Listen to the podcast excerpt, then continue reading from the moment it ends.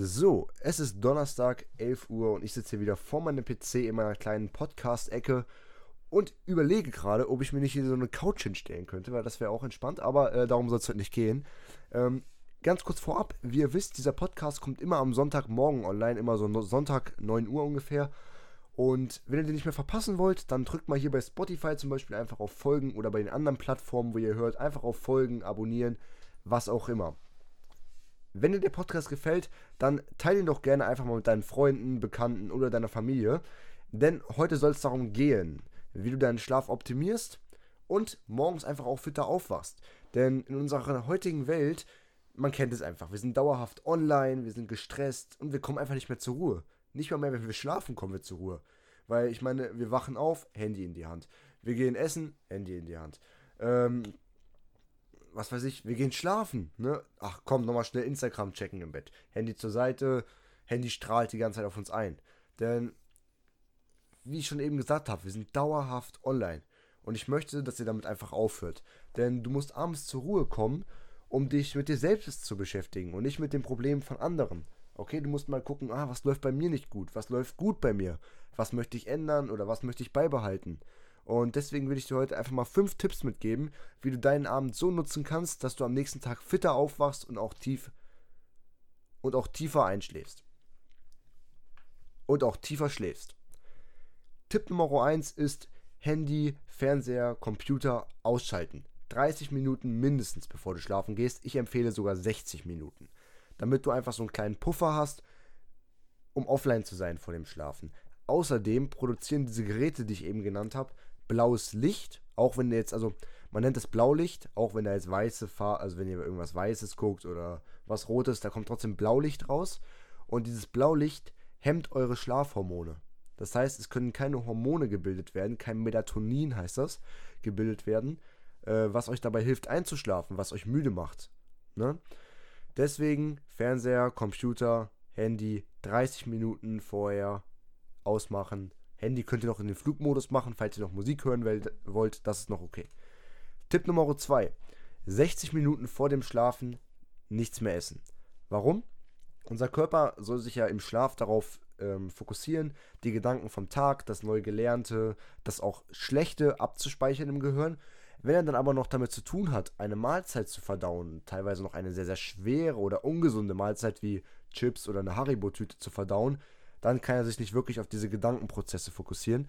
Was heißt, dass wir am nächsten Tag aufwachen, total fertig sind und auch gar nichts vom letzten Tag mitgenommen haben.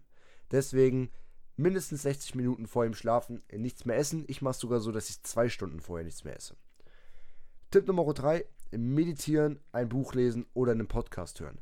Du solltest, bevor du schlafen gehst, nochmal etwas für dich tun, was zum Entspannen dient. Also, dass du runterkommst, dass du nicht mehr auf dein Handy-Display guckst.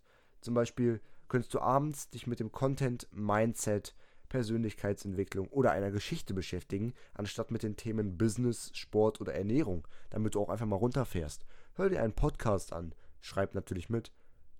Lies ein spannendes Buch oder ein Buch, wo du lernst, wie du dich äh, persönlich weiterentwickelst, je nachdem. Aber ich würde nichts mehr zum Thema Business, Sport oder Ernährung machen, weil du dann vielleicht auf neue Gedanken kommst oder auf Probleme triffst und dann dir die ganze Nacht darüber einen Kopf machst und nicht einschlafen kannst. Deswegen abends immer nur was zur Persönlichkeitsentwicklung, eine nette Geschichte, eine spannende Geschichte geht natürlich auch oder was zum Thema Mindset. Ähm, Tipp 4 hat es nichts mit dem Abend zu tun, sondern mit dem Morgen.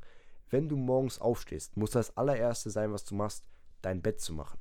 Das heißt, du machst dein Bett direkt, wenn du aufstehst, damit du einfach, selbst wenn der ganze Tag scheiße war, und du in dein Bett kommst abends, hast du ein gemachtes Bett. Das heißt, du kommst an einen ordentlichen Platz, einfach an einen, an einen schönen Platz. Ne? Ich meine, jeder kennt das. Wenn das Bett total unordentlich ist, dann, man nimmt das nicht wahr, aber das Bett, ja, wie soll ich das nennen?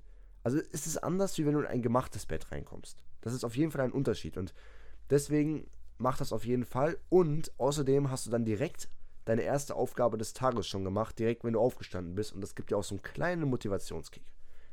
Tipp Nummer 5 ist meiner Meinung nach der wichtigste Tipp und zwar plane den nächsten Tag.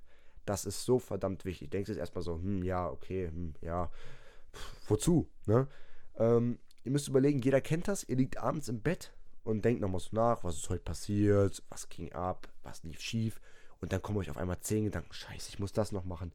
Mist, das ist noch morgen dran. Oh, das muss ich abgeben. Oh, da muss ich noch hin. So, und ihr habt alles im Kopf und könnt gar nicht einschlafen, weil ihr euch Sorgen macht, wie ihr das alles schaffen sollt. Deswegen, schreibt alle deine To-Dos To-Dos To auf, die du morgen zu tun hast. Das heißt, äh, Familientreffen, zur Post gehen, an der Arbeit etwas abgeben, in der Schule etwas abgeben, das Buch lesen, was auch immer.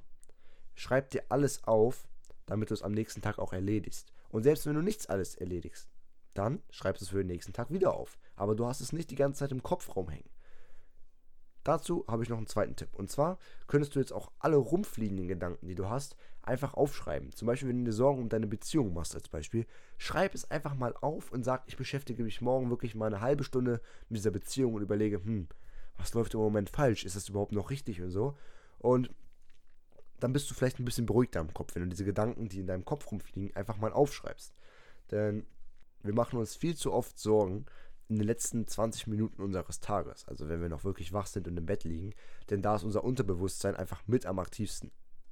Und ich finde, man sollte da einfach dann nicht über schlechte Dinge nachdenken, sondern wirklich an gute Dinge denken, wie morgen wird ein guter Tag, was mache ich morgen für coole Sachen oder was könnte ich denn morgen Neues erschaffen, was mich weiterbringt oder welche Challenge stelle ich mir morgen. Ne? Also einfach mal was will ich morgen erreichen? An sowas sollte man lieber denken am Abend im Bett, anstatt, oh scheiße, das muss ich morgen machen. Oh fuck, jetzt muss ich die Scheiße morgen noch abgeben.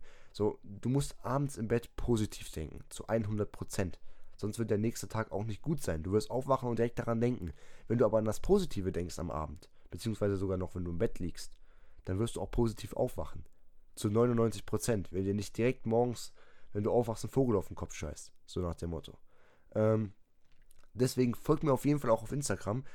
Denn dort zeige ich auch manchmal einfach, wie es denn bei mir ist, wenn ich mal später ans Bett komme, wenn ich mal länger was machen musste, wie ich das Ganze dann beschleunige, meine Abendroutine und trotzdem am nächsten Tag positiv aufwache, auch wenn ich mal nur vier oder fünf Stunden geschlafen habe.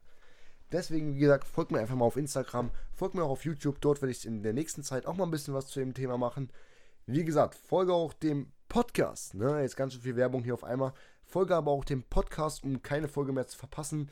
Ich würde sagen, wenn dir die ganzen Tipps geholfen haben, dann schreib mir doch mal eine Nachricht auf Instagram. Mach's gut. Ciao.